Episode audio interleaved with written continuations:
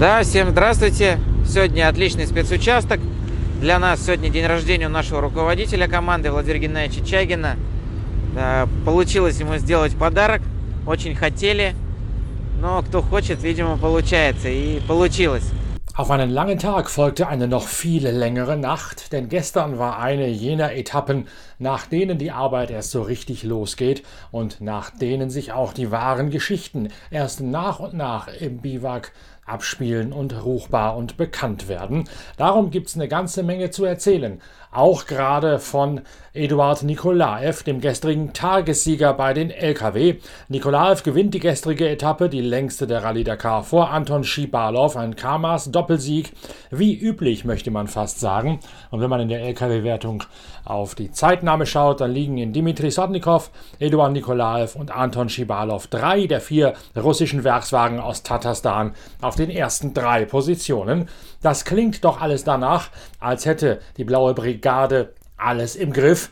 Doch die Worte von Eduard Nikolaev lassen darauf schließen, dass es selbst bei der Übermacht in der Wüste bei den Dickschiffen von Kamas jede Menge Schwierigkeiten gab auf der ellenlangen Etappe. Да, сегодня интересный спецучасток, самый длинный, э, самый длинный напр- ну, э, из всей гонки, 460 километров.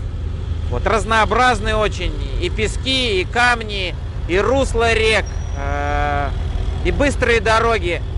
Нужно было э, быть бдительным на всей трассе. Что и у нас сегодня, в принципе, получилось. Я очень доволен навигацией Женей Яковлевым, моим штурманом, Володей Рыбаковым, так как подготовлена машина, мы не теряли по техническим, э, не было остановок. Вот. Проехали ровно, стабильно. Да, к сожалению, поломка была у Андрея Каргинова. Потерял Андрей сегодня время, у него вышла из строя коробка передач. Nikolaev sagt nämlich, es sei ein schönes Geburtstagsgeschenk für Wladimir Schagin, den Teammanager auf dieser 460 Kilometer langen Prüfung. Aber Andrei Karginov hätte Gearbox-Getriebeprobleme gehabt und sei deswegen die letzten Kilometer nur im Notprogramm gefahren. Dann sei er auch noch einmal eingesackt und hätte sich festgefahren in den sumpfigen Ausläufern eines Salzsees und hätte dort eine Stunde und 26 Minuten verloren. Андрей доезжал уже, так скажем, в аварийном режиме, даже, к сожалению, подзастрял э, В Солончаке, но, слава богу, выехал, потерял время, час 26, насколько я знаю. Вот, конечно, потеря большая, но зная Андрея, зная его хватку, я думаю, еще половина гонки даже не пройдена. Я думаю, что все будет нормально. Андрей будет стараться отыгрывать время. Ну, Диму Антона видели сегодня? как говорится, к сожалению, так.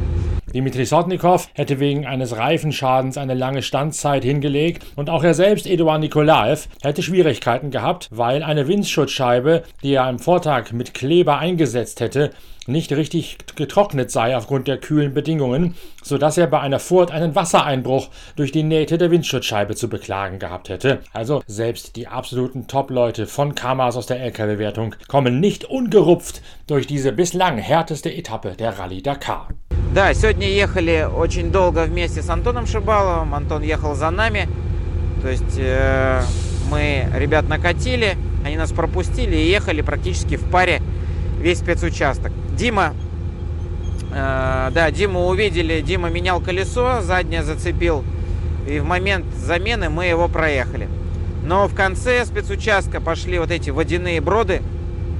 Э, Вчера у нас была авария лобового стекла, обветку. И э, так как новые кабины еще не до конца изучены, то сейчас мы стекла вклеиваем. Если раньше мы вставляли их в уплотнитель, то сейчас эта вклейка занимает от 4 до 6 часов при плюсовой температуре. Вчера было холодно и были переживания. Все-таки, видимо, стекло не до конца проклеилось, и при преодолении брода нас э, залило водой с внутренней стороны.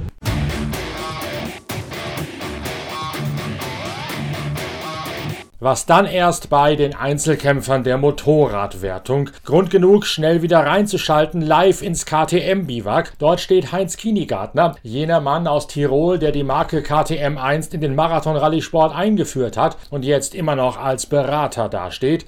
Heinz Kienigartner im Lager der Österreicher, zu denen auch Gas Gas und Husqvarna als Schwestermarken gehören, mit einer Zwischenbilanz mit teils erstaunlichen Ein- und Innenansichten. Die erste große Frage Frage natürlich das neue Motorrad, das KTM entwickelt hat. Alle Hintergründe dazu stehen ja in einer großen Technikgeschichte in der aktuellen Ausgabe der Zeitschrift Pitwalk, Heft Nummer 64 mit dem Ford Mustang vorne drauf. Dieses neue Motorrad also wird von fast allen gefahren, außer von Daniel Sanders, der sich aus freien Stücken für das Vorjahresmodell im Gasgas-Dekor entschieden hat. Und ausgerechnet jener Daniel Sanders hat die Rallye nun zunächst angeführt. Gibt es da jetzt Überlegungen, ob das eine oder andere Motorrad, die eine oder andere Evo-Stufe doch vielleicht die bessere Wahl gewesen sei? Nein, absolut nicht. Also man muss sagen, der, das neue Motorrad ist sicher im Handling besser, aber vielleicht noch eine Spur nervöser auch. Ähm, der Sam Sunderland hat heute einen schweren Abgang gehabt und hat sich den Rücken und das Genick ganz arg verstoßen. Also die Physiotherapeuten haben gesagt, es wird noch viel Arbeit, dass der morgen normal fahren kann. Äh, Sanders hat äh, einmal wegen einem Wegpunkt beim Start, äh, den er auf jeden Fall gehabt hat, ja, hat er ja 10 Minuten Strafzeit gekriegt. Die ist ihm heute wieder gut geschrieben worden. Ich weiß nicht, ob das jetzt schon im Resultat sichtbar ist. Der ist also komplett auf Durchfühlung jetzt vorne mit der Spitze wieder, weil er 10 Minuten dazu gekriegt hat oder wieder Retour gekriegt hat. Äh, ich habe mit Sanders direkt geredet. Er sagt, er, er, ist überzeugt, es war die richtige Wahl mit dem alten Motorrad fahren, weil es ist so viel Sand, wenig Technisches drinnen. Er meint, da ist das alte Motorrad eben einfach besser. Ich habe mit, mit Benavides geredet, mit beide, mit, mit äh, auch äh, mit, mit dem Sam natürlich die sagen alle, na, hundertprozentig das neue Motorrad ist besser. Also ist vielleicht auch ein bisschen nach Fahrstil. Ja, aber wenn ein, ein Tobi Preis, der immer sehr weit hinten am Motorrad meistens sitzt, braucht natürlich wahrscheinlich was anderes, nicht wahrscheinlich, sondern sicher was anderes, als wie der kleine Benavides mit der Husqvarna, der, der immer, immer steht und natürlich fast das halbe Gewicht hat vom Preis. Also, und auch die Größe macht natürlich sehr viel aus, wo du dein Gewicht immer platzierst. Also schwer zum sagen, aber ja, es fahren nur zwei Motorräder mit dem alten Chassis, nämlich der Petrucci und eben der Sanders.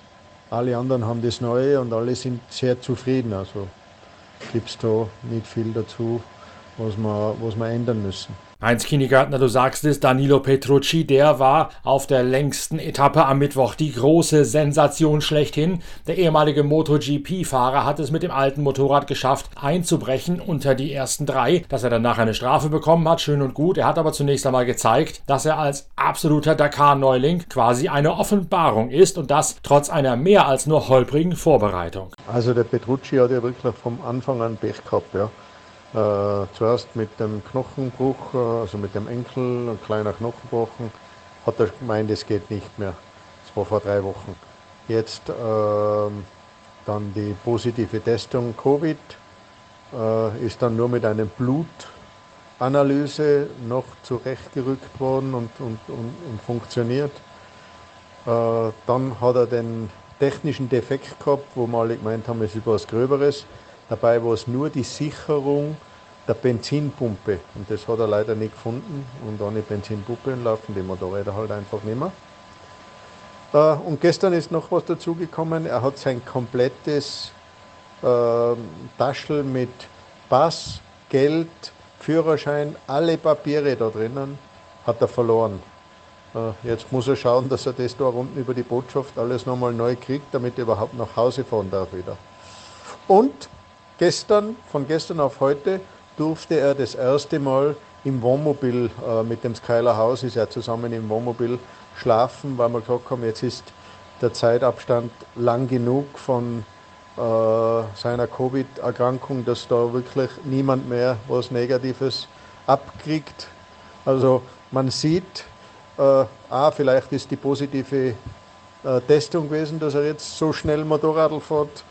Oder B, vielleicht ist das gute Schlafen im Wohnmobil gewesen, dass er heute so gewaltig Gas gegeben hat. Ja, er hat dann ja leider 10 Minuten Strafzeit gekriegt, weil er Speeding gehabt hat irgendwo. Aber nichtsdestotrotz, alle sind also wahnsinnig erstaunt, wie der Petrucci im Gelände Motorrad fahren kann. Also das ist schon freuen wir uns alle ganz riesig drüber. Du sagtest gerade, Sam Sunderland sei schwer gestürzt. Von Daniel Sanders hat sie da mitbekommen mit seiner dicken, aufgeschwollenen Lippe. Sunderland, den absolut Gesamtführenden von Gasgas, hat es also auch erwischt? Na, kann ich da leider nicht sagen. Ich glaube, so bei Kilometer 120, wenn mich nicht alles täuscht, hat er was gesagt. Äh, und was da passiert ist, weiß ich nicht. Er hat aber einen schweren Abgang gehabt, richtig schwer. Äh, also der, der Sanders, der schaut noch relativ gut aus. Der hat nur seine Lippe ein bisschen aufgeschlagen, weil er vorher aufs Windschild drauf geflogen ist. Und ähm, bei, dem, bei dem Sprung ins relativ Weiche hat der Sanders gesagt, den hat er nicht richtig stehen können und hat ihn eben voll auf das Motorrad drauf gehabt. Er ist aber nicht gestürzt dabei. Äh, der Airbag ist zwar aufgegangen und wie gesagt, die Lippen hat er blutig, aber das ist schon ziemlich alles. Beim Sam Sunderland, der hat, wie gesagt, einen schweren Abgang gehabt. Wie genau, das kann ich jetzt nicht sagen. Ähm, aber der hat sein Genick komplett steif. Äh, die Physiotherapeuten haben jetzt lang mit ihm gearbeitet und werden später nochmal eine Einlage mit ihm machen. Und bevor er losfährt in der Früh, so um 4 Uhr, wird er nochmal kommen. Also da haben die Physiotherapeuten, ich habe ihn selber leider dann nicht gesehen, weil er schon geschlafen hat, oder sich niedergelegt hat zwischen drei.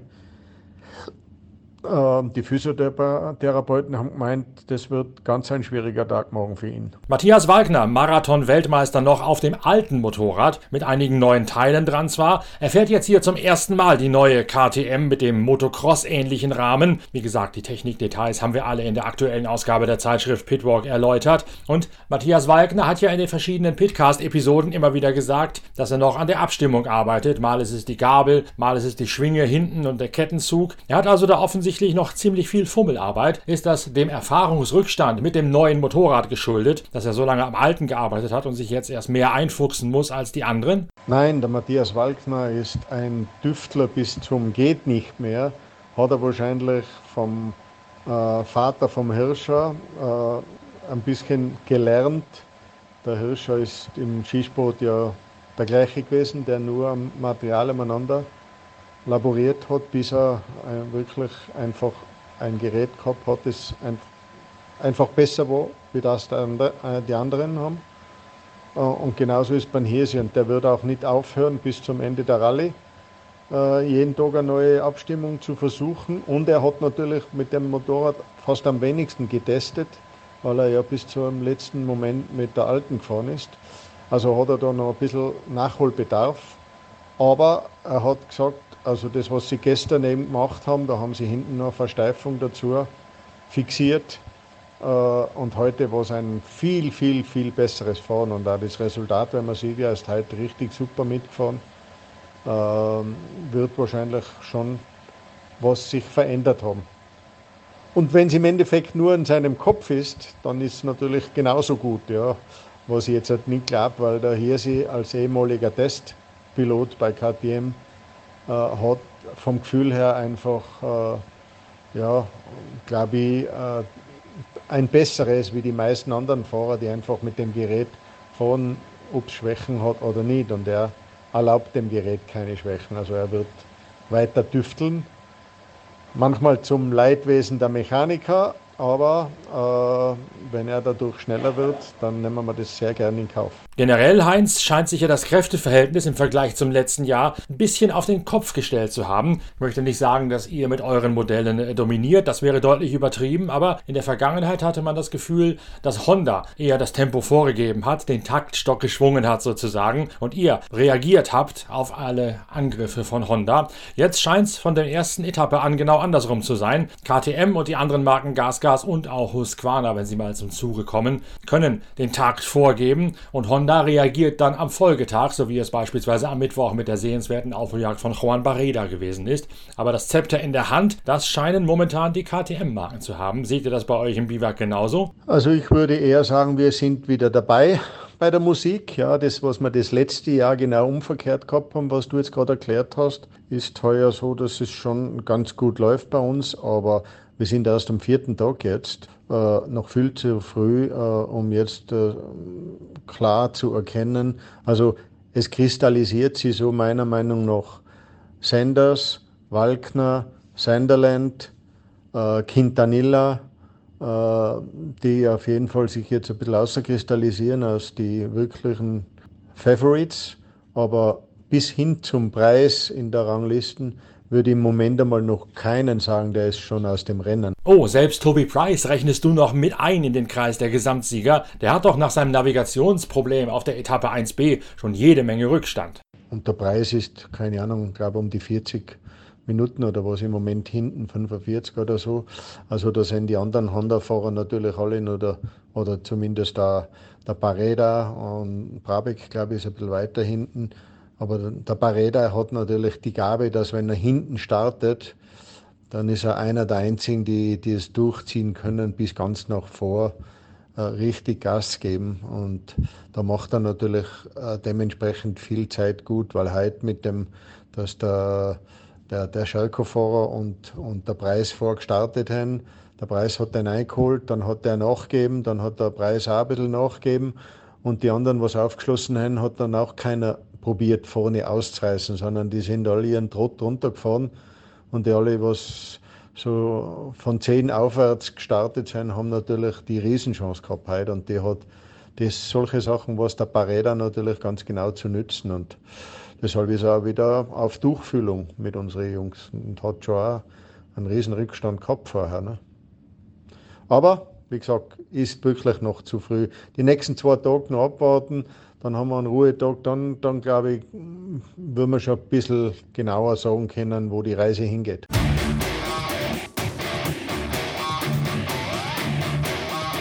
Eine Tendenz zeichnet sich in der Motorradwertung ab, nämlich dass es diesen Jojo-Effekt, über den wir im vergangenen Jahr so oft gesprochen haben bei unseren Schalten live ins KTM-Biwak, momentan noch nicht gibt. Allerdings sind alle Insider aus der Motorradwertung davon überzeugt, dass die Rallye Dakar zumindest für die Biker jetzt erst so richtig losgeht mit den nächsten Tagen rund um Riyadh bis zum Ruhetag hinein und dass erst dann dieser Fahrstuhleffekt wieder einsetzen wird wie im vergangenen Jahr. Also sprich, dass der Etappensieger des einen Tages sehr weit abstürzen wird im nächsten nächsten Tag und dann am Folgetag wieder nach vorne fahren kann und dass derjenige, der diesen gordischen Knoten am ehesten durchschlagen kann, dann auch derjenige ist, der konstant sich an der Spitze halten kann und sich dort quasi festbeißen kann. Eine wahre Hammer-Etappe scheint noch auf dem Programm zu stehen am Tag vor dem Ruhetag. Das weiß auch Stefan Preuß, der Hamburger KTM-Privatier, der sich so gerade eben noch rechtzeitig zurückgequält hat ins Biwak am Mittwochabend.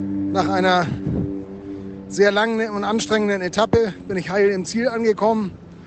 Das ist leider nicht allen vergönnt heute. Viele Unfälle hat es gegeben bei den Autos äh, und auch bei den Motorradfahrern. Es ging erstmal 300 Kilometer auf, über eine Hochebene, nur über Geröll und Schotter. Ähm, ich wollte eigentlich noch 20, 10 bis 20 Fahrer überholen habe aber schnell für mich entschieden, dass ich das Ziel anders definiere für den Tag und zwar heil zu bleiben. Und während ich mit 90 bis 110 km/h gefahren bin und mich zum Teil schon unwohl fühlte, weil es zu unübersichtlich war und Auswaschungen kamen und Wellen kamen, die einen doch überrascht haben, trotz des vergleichsweise geringen Tempos. Ähm, ja, mich haben dann diverse andere Fahrer überholt schätzungsweise mit 130 bis 150 km/h. Und naja, ich habe mich nicht aus der Ruhe bringen lassen, bin ganz sauber weitergefahren, habe nur kalkuliert, dass ich vor Sonnenuntergang ins Ziel komme.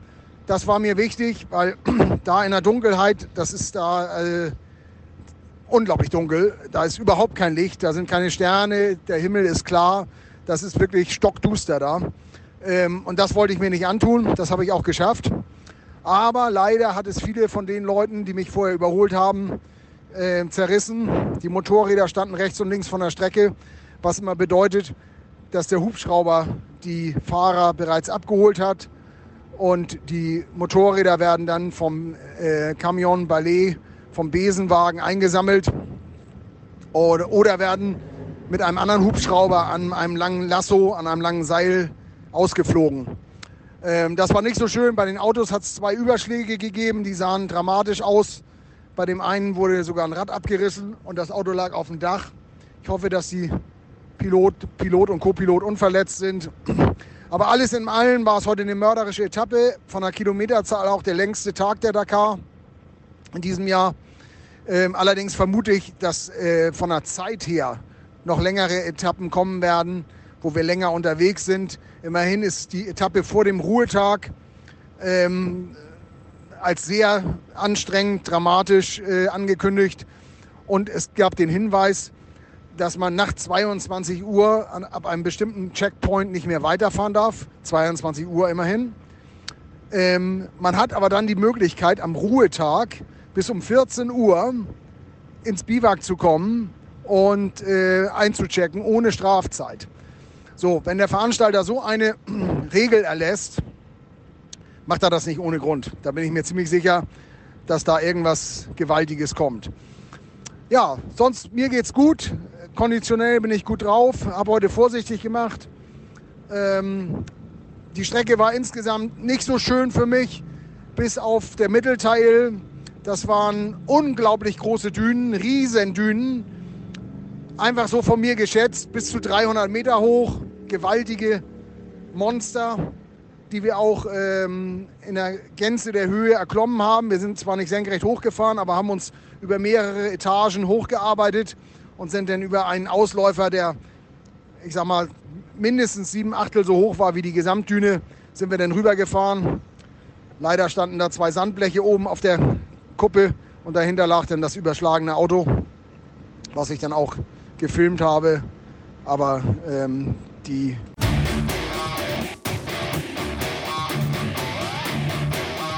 Damit hat Stefan Preuß, der Hamburger Motorradprivatier, gleich die Überleitung geliefert in die Automobilwertung hinein. Die beiden Überschläge, das waren Benediktas Vanargas aus Litauen und Gilles Chichery aus Tignes in Frankreich. Beide sind ihren Wracks unverletzt entstiegen. Benediktas Vanargas, das war im Fernsehen schön zu sehen, hat eine Geländewelle im Gegenlicht nicht richtig sehen können, weil die Sonne schon tief stand und hat zu spät erkannt, dass dort eine Unebenheit, ein richtiger großer Hubbel in der Wüste war. Andere haben auf den letzten Blick noch realisiert, dass dass da was im Wege liegt und sind dann noch schnell nach rechts verschwenkt. Das zeigen die Spuren an der Unfallstelle eindeutig. Jeder, der nach rechts ausgewichen ist, hat genau diese Bodenwelle, diese Geländewelle umfahren. Benediktas Vanagas ist da volle Lotte mit 180 drauf und deswegen hat es das Auto hinten ausgehebelt und in diese mehrfache Rolle vorwärts hinein katapultiert. Aber auch Vanagas, der schnelle Litauer, ist dem Wrack unverletzt entstiegen, genauso wie auch Gilles Chichery, nachdem der über eine steile Düne mit einem äh, sehr steilen Rutschhang hinter dem Dünenkamm schlicht und einfach drüber geköpfelt ist mit einem Körper ins Schwimmbecken hinein. Im Ziel bei den Autos ist auch Daniel Schröder. Der liegt im Tagesrang 40 und auf der Gesamtposition 37. Ziemlich schnell das Ganze irgendwie ähm, ja, relativ gefährlich am Anfang gewesen. Das Roadbook war irgendwie nicht so eindeutig, beziehungsweise glaube ich zumindest, dass da, wo wir dann am Ende gestartet sind, dann viele LKWs und, und viele Autos vielleicht auch einfach irgendwo eine Linie gefahren haben, die mehr geradeaus war als ähm, das, was die eigentliche Rennstrecke hätte sein sollen. Ähm, ja, war gleich zu Anfang haben wir einen Moment gehabt, wo das Auto hinten tierisch hochgekickt hat. Da haben wir, ich weiß nicht, ob wir richtig Glück gehabt haben, aber es war schon ja, kleiner, kleiner Schreckmoment da, weil wir bestimmt mit 140, 150 unterwegs gewesen sind. Ähm, ja, danach haben wir es auf jeden Fall ein bisschen ruhiger angehen lassen. Dann lief es sehr gut eigentlich für uns bis zu dem letzten 60 Kilometer Teilstück der Etappe, weil da war die Sonne dann so tief, dass wir eigentlich so gut wie gar nichts mehr sehen konnten. Ich habe die ganze Zeit nur noch mit einer Hand am Lenkrad gefahren und versucht mit der anderen Hand irgendwo so ein bisschen kleinen Sonnenschutz zu machen. Ähm, ja, das war, war ein bisschen blöd. Da sind wir dann wirklich langsam gefahren. Ich habe sogar noch mal echt blöden Stein erwischt und habe mir auf einer Seite zwei Platten reingefahren. Die mussten wir dann auch noch wechseln. Ähm, somit war das dann ja doch nochmal ein bisschen aufregend für uns, aber wir haben es dann gerade im Hellen noch ins Biwak geschafft und sind eigentlich ansonsten soweit ganz zufrieden. Ich glaube, heute war eine Etappe, wo viele Leute doch größere Probleme gehabt hatten und ja, wir sind grundsätzlich eigentlich ähm, soweit gut durchgekommen.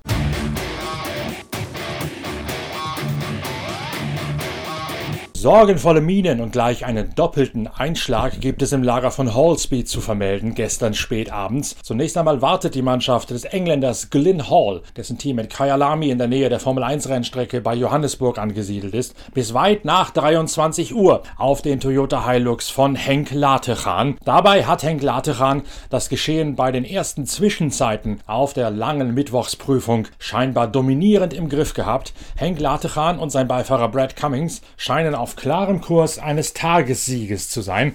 Und damit untermauern sie auch die These von Ausgabe Nummer 63 der Zeitschrift Pitwalk. Da habt ihr Henk Latechan ja schon in einer großen Personality-Geschichte kennengelernt. Und wir haben ihn dort als eines der Top-Talente schlechthin im Marathon-Rallye-Sport porträtiert.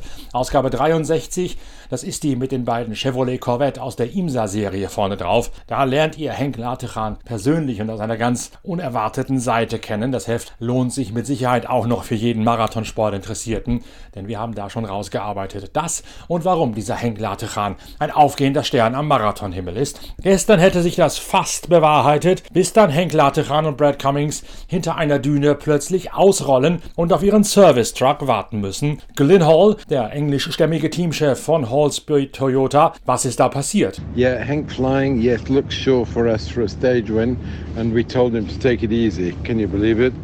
And um, the right rear hub broke. He said they didn't hit anything. Um, so this is worrying for me for reliability, of course, of the parts, but uh, it shouldn't have broke, something we've never broken before. So we had to wait for the T4. Nothing wrong with the car apart from that.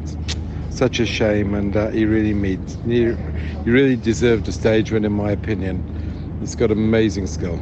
Henk hätte schon wieder sichere Sieger ausgesehen und er hätte diesen Sieg auch verdient gehabt, weil er so unglaublich viel drauf hätte. Und das, obwohl er ihm vorher noch gesagt hätte, lass gut sein, riskiere heute nicht allzu viel, hätte Lateran doch scheinbar mühelos die Etappe dominiert und dann sei plötzlich die rechte hintere Radnabe abgeschert. Lateran hätte vermeldet, er sei nirgendwo gegengefahren, hätte nichts getroffen und es gebe keinen ersichtlichen Grund für diesen Schaden. Das mache ihm Glenn Hall jetzt Sorgen wegen der Haltbarkeit auch für die anderen Toyota, denn solch einen Schaden hätte es vorher vorher nie gegeben. Die Narbe sei nie kaputt gegangen bei allen Tests. Latechan und Cummings mussten auf den T4 Service Truck von Hallspeed warten. Sie kamen erst nachts um 11 ins Biwak. Es gibt heute Morgen keine aktuelle Schadensaufnahme, warum genau die Radnarbe abgeschert ist. Dass es so war, das hat die Sichtkontrolle ergeben. Eine Ursache allerdings haben die Mechaniker von Glen Hall nicht finden können. Und während sie noch darauf gewartet haben, dass Henk Latechans Auto zurückkehrt, flattert ein Strafbescheid der Sportkommissare ein, angeführt durchgeführt von Uwe Schmidt.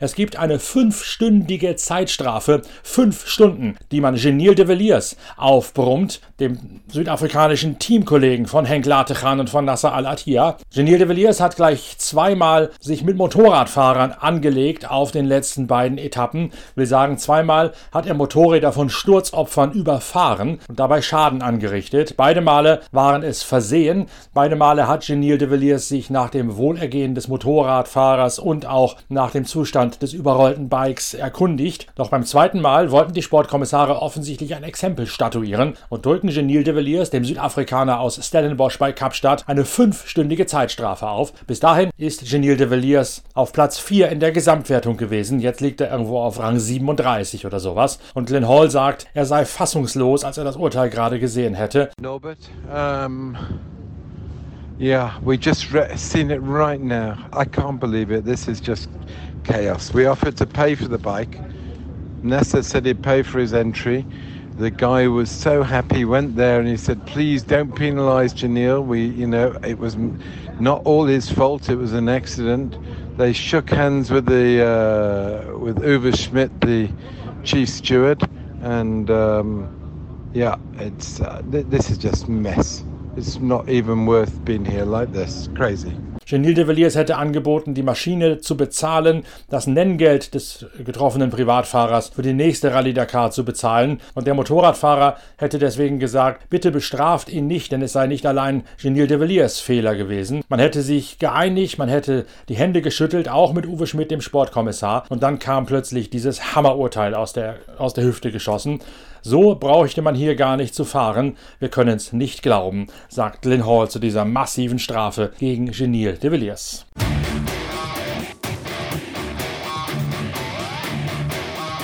Bei den Side-by-Side-Prototypen haben Seth Quintero mit seinem deutschen Beifahrer Dennis Zenz einen weiteren Tagessieg eingeheimst. In Führung dort liegt nach wie vor South Racing Star Chaleco Lopez aus Chile vor seinem Teamkollegen Sebastian Eriksson. Wir sind heute als erster Side-by-Side gestartet, ähm, hatten nahezu den ganzen Tag, was heißt den ganzen Tag, aber gute 60, 70 Prozent der Stage äh, kaum eine Linie, weil die Autos vorne so schnell gefahren sind mit ihrem Topspeed bei 170 und wir mit 135, dass durch Wind äh, dann fast nichts mehr übrig geblieben ist. War ein schwieriger Tag, schwierige Navigation. Ähm, aber nichtsdestotrotz konnten Seth und ich wieder die Stage gewinnen, bei den Side-by-Side und T3-Fahrzeugen. Äh, Dementsprechend sind wir sehr zufrieden. War, wie gesagt, sehr schwierig und auch die längste Stage der Rallye mit, mit 465 Kilometer. Ähm, aber freut uns natürlich umso mehr, dass wir heute Tagessieg Nummer 4 von 5 haben mit, mit Stage 1a und äh, 1b gerechnet. Ja, morgen äh, wird es, glaube ich, spannend, weil die, die Bikes und die Autos haben unterschiedliche Stages. Das heißt, die Autos müssen die, die Spur aufmachen. Ich gehe davon aus, dass wir so um die Position 30, 35 starten wahrscheinlich. Äh, dementsprechend sollten wir schon eine Linie haben. Und ähm, ja, schauen wir mal, lassen wir uns mal überraschen, was morgen auf uns zukommt. Ich erwarte Wadis. Ähm, dementsprechend viel, viel Blattfußgefahr. Äh, macht das ganze Thema nochmal spannend. Ähm, wir sind in Riyadh angekommen. Jetzt wird es endlich ein bisschen wärmer, was uns echt äh, gut tut, weil, weil mit, mit ohne Windschutzscheibe, das war die erste Woche kaum auszuhalten, die ersten vier Tage, es war echt eisekalt.